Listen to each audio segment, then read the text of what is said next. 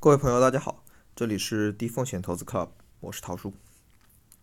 那例行回顾一下上周基金套利的情况。上周呢，新权合宜基金本身的涨跌幅百分之二点七九，那套利收益给我们增强了百分之一点四一。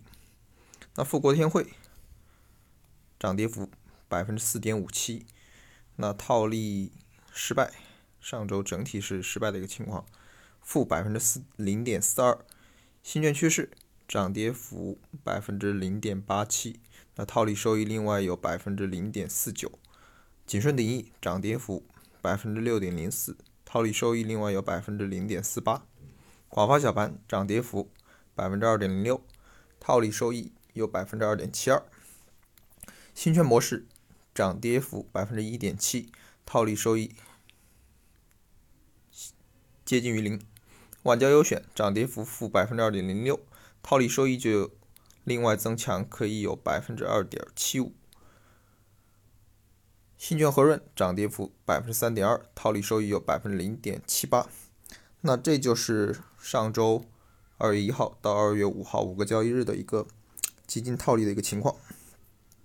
那春节前还剩最后两个交易日，今天两个市场成交量总共有八千零六十二亿。那较上一日呢有明显的缩量，这倒也不让人意外啊。很多资金一般都会在节前避险，但是今天整体市场的情绪并不冷清。那截至收盘，沪指涨了百分之一点零三，深成指涨了百分之一点七五，创业板指涨了百分之二点六四。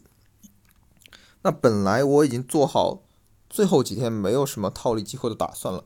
不过今天的市场热情又点燃了我哦，今天一共套利了四只基金。不过今天成长股的涨幅居前，那黑四类拖累大盘，我估计合一和小盘没有什么溢价，就没有下手去操作。那最后有没有错过这这波吃肉的机会呢？晚上看看结果吧。好了，想学习更多的基金套利实操技巧，了解小白也能掌握的投资机会。请您关注低风险投资 Club，涛叔在这里等你。